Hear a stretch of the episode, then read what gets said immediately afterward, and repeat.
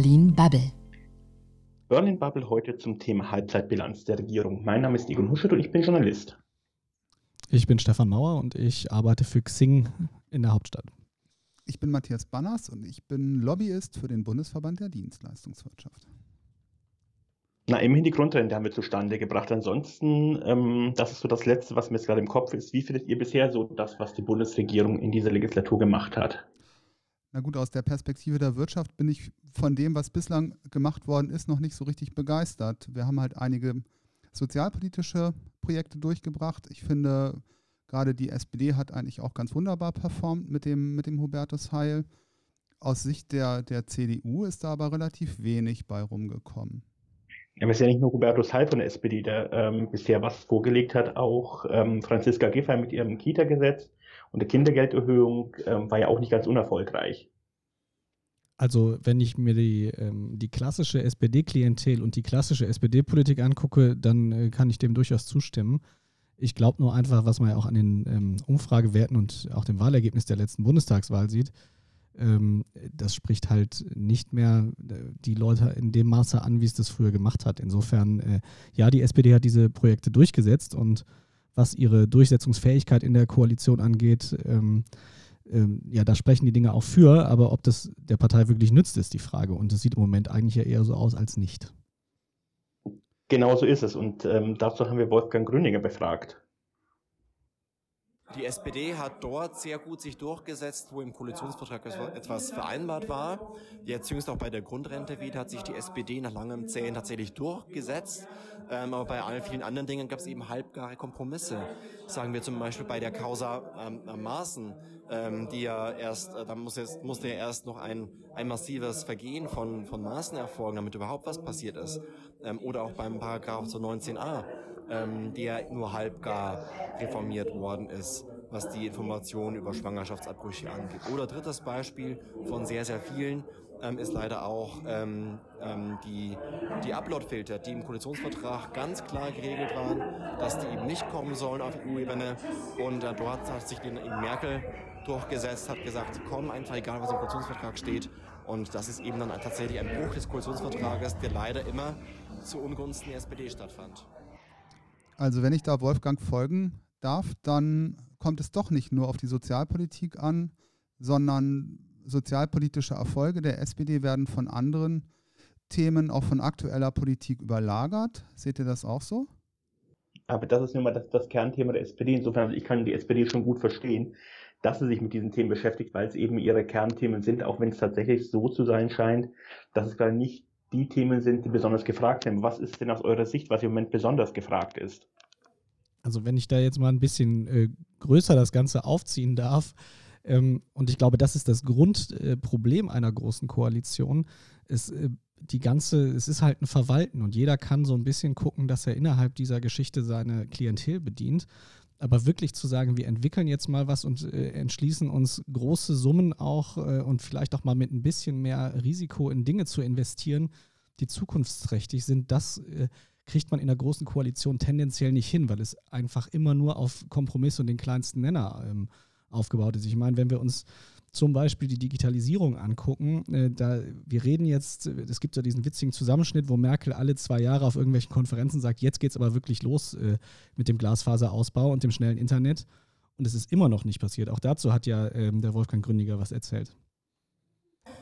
Also zum Beispiel allein beim Ausbau der digitalen Infrastruktur, Stichwort Glasfaser oder Stichwort 5G, hängen wir immer noch massiv hinterher.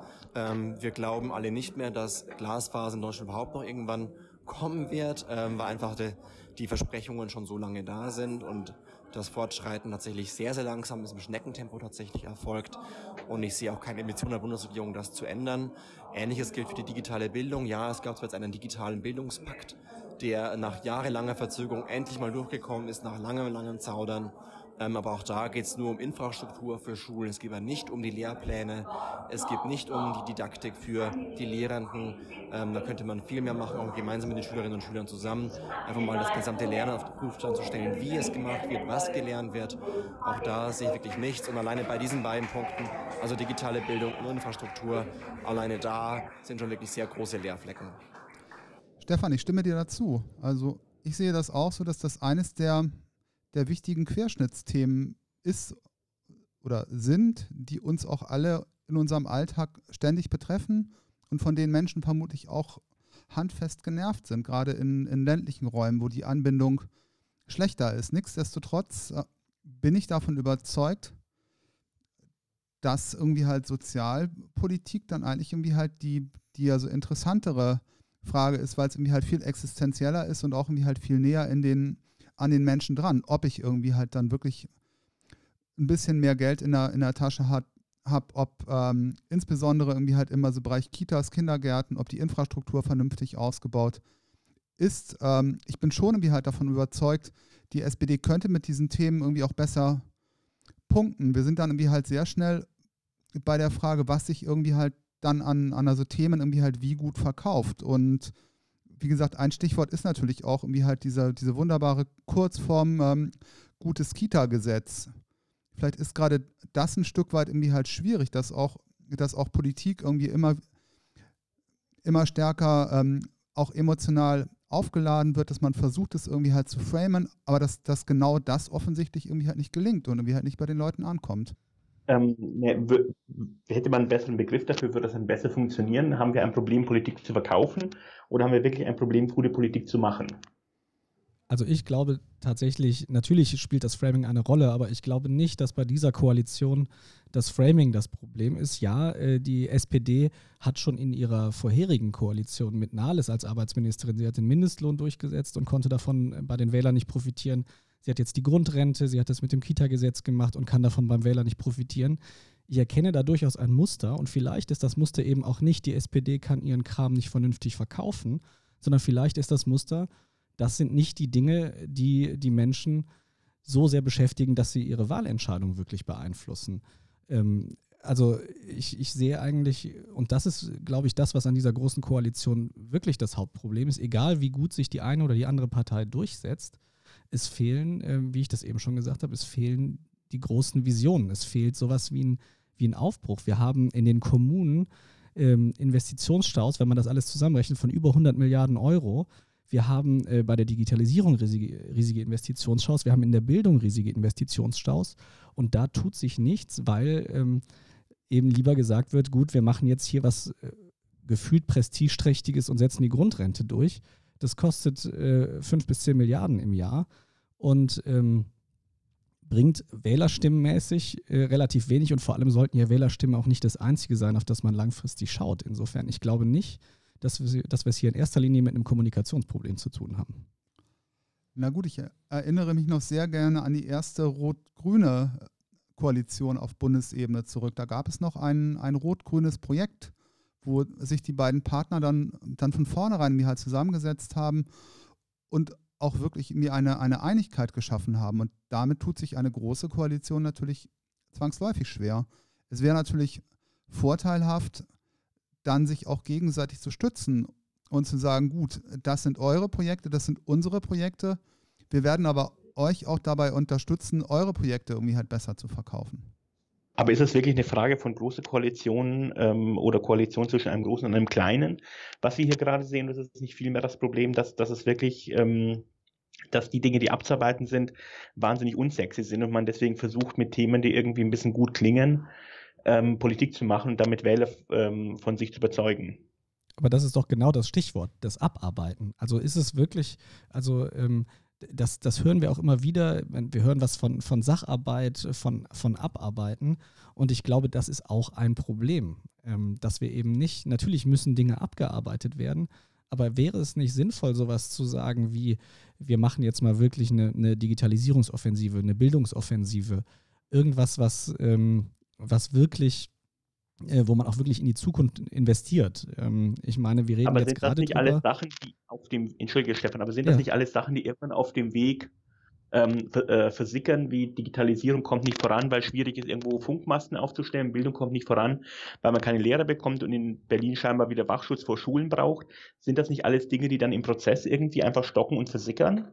Das sind Dinge, die im Prozess stocken und versickern, durchaus, aber das liegt auch daran, dass ähm, am Ende ist es eine Verteilungsfrage und äh, wir legen gerade sehr viel Wert darauf, dass wir anders, neu, größer umverteilen, als dass wir sagen, wir investieren in die Zukunft. Und gerade jetzt, wo sich, ähm, wo wir so gerade noch mal an einer technischen Rezession vorbeigeschrammt sind, wo wir nicht äh, zwei Quartale in Folge eine sinkende Wirtschaftsleistung hatten, ähm, äh, aber das ja irgendwie jetzt äh, über uns allen schwebt und droht. Gerade jetzt wäre ja die Zeit, wo man die Früchte ernten könnte von einem, von einem Programm, was ein bisschen nachhaltiger investiert und eben nicht nur schaut, wie verteilen wir das, was wir haben, anders.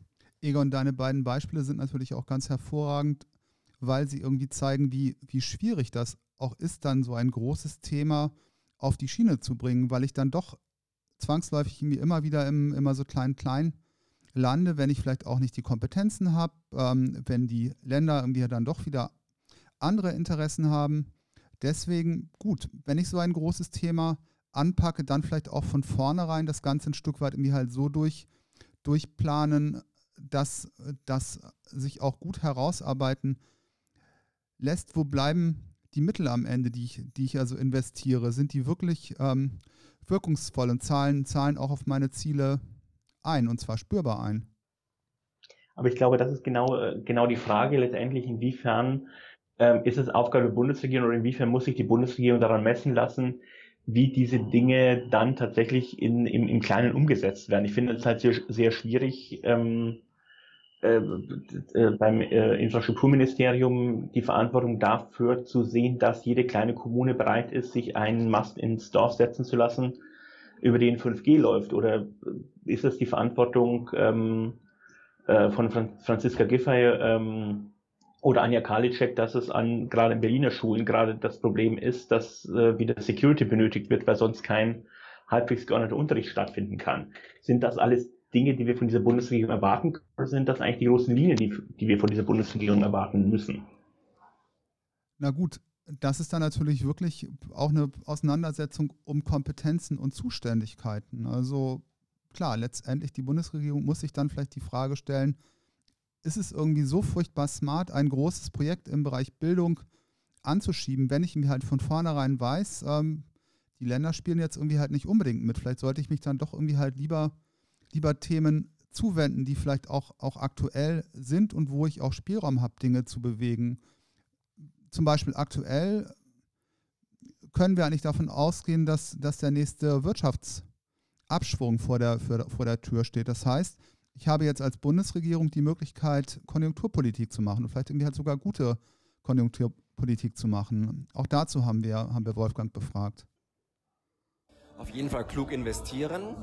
Ähm, die Schuldenbremse setzt da einige Schwierigkeiten, aber die muss auch reformiert werden. Und auf jeden Fall brauchen wir jetzt, anstatt dass man blinde Konsumpolitik betreibt oder einfach blinde Konjunkturspritzen dann in, in eine, ein, zwei Jahren ähm, dann wieder ähm, kurzfristig umsetzen muss, sondern kluge Investitionspolitik und kluge Konjunkturpakete, die auch gerne mit Klimaschutz verkoppelt sein können. Ähm, ich glaube, das muss man jetzt planen, jetzt vorhersehbar machen, ähm, sonst muss man jetzt alles wieder sehr kurzfristig und daher auch dann eben sehr schlecht, mehr schlecht als recht, ähm, dann umsetzen. Ja, also ich finde, das ist, das ist genau der Punkt, äh, an dem wir stehen, dass man nämlich, ähm, ähm, dass wir nämlich bisher, ich sag mal, die, die Investitionen, die die Bundesregierung macht, das, das wird ja immer schön ausgerechnet, ähm, gehen jetzt demnächst sogar wieder zurück laut Haushaltsplanung äh, und das bei stetig steigenden Steuereinnahmen ähm, das kann eigentlich nicht sein, dass, dass wir in, äh, in Zeiten, wo wir wirklich jedes Jahr, wo die Steuereinnahmen um mehr als das Doppelte der, der Wirtschaftsleistung steigen, dass wir da eine stagnierende und jetzt demnächst sogar leicht rückläufige Investitionstätigkeit haben der, der Bundesregierung. Ähm, ich meine, wo das hinführt, das sehen wir wirklich an, an vielen Stellen. Und das ist auch was, was wir nicht nur bei der Digitalisierung seit Jahren und vielleicht sogar seit Jahrzehnten irgendwie immer wieder hören. Ähm, und wer, wenn nicht so eine große Koalition, die noch über gemeinsam über ähm, recht komfortable Mehrheiten verfügt, kann sowas anstoßen und da vielleicht auch einen, ähm, einen Paradigmenwechsel herbeiführen. Stattdessen wird halt eben links und rechts geguckt, wo kann ich noch eine Kleinigkeit äh, für meine Wähler abgreifen, gefühlt. Genau so, aber was wäre denn zum Beispiel, was wäre das große Thema? Wäre es eine Unternehmenssteuerreform und wie würde sie sich die kommunizieren lassen? Na gut, klar, ich denke, es ist irgendwie gut, da auch verschiedene Dinge zusammenzudenken. Das Thema Steuern, aber auch das Thema Investition, Infrastruktur Und gut, das, was Wirtschaftsverbände natürlich irgendwie halt immer fordern, ist auch ein Stück weit, ein Stück weit irgendwie halt weniger ähm, Regulierung, weniger Eingriffe im Bereich, im Bereich Arbeitsrecht. Und letztendlich, da wäre es aus meiner Sicht sinnvoll, einfach ein, ein gemeinsames Paket zu schnüren, um auch diese verschiedenen Bausteine entsprechend abzuholen und da tätig zu werden. Aber würde, ist das denn Politik, die man gut verkaufen kann, die man dem Wähler gut verkaufen kann? Ist das Politik, die der Wähler gutiert am Ende des Tages? Also der durchschnittliche Wähler, dem wird, glaube ich, relativ egal sein, ob äh, irgendein Spitzensteuersatz oder irgendein Hebesatz äh, bei 30, 40 oder 50 Prozent liegt, ähm, wenn es um Unternehmen geht. Äh, nichtsdestotrotz, äh, was, äh, also sowas wirkt halt nur langfristig. Also der, ähm, wenn es tatsächlich äh, funktioniert, dadurch die Konjunktur wieder anzukurbeln, dann profitieren da ja alle von.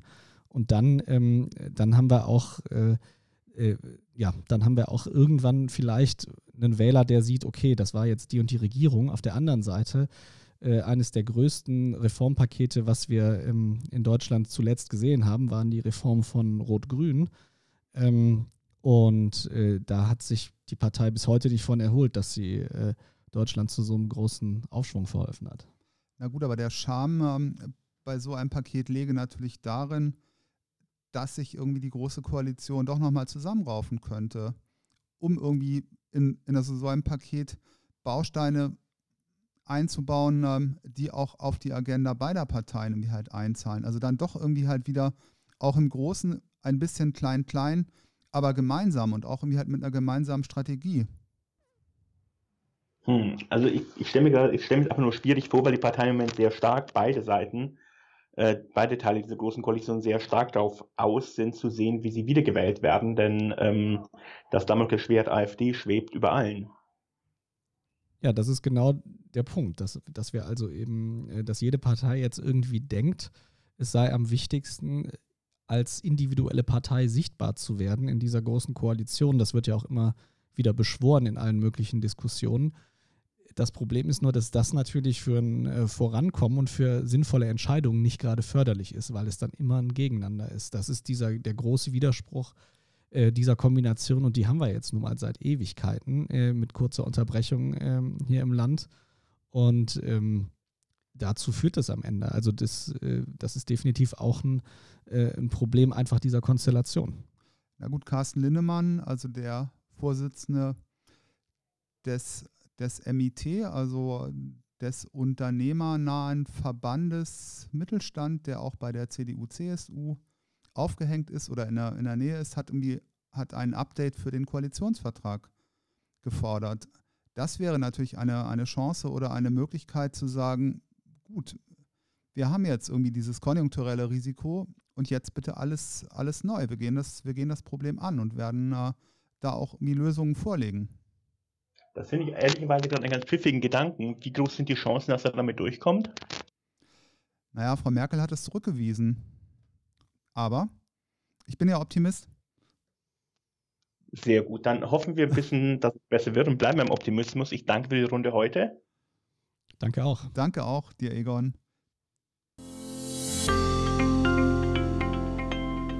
Das war Berlin Bubble.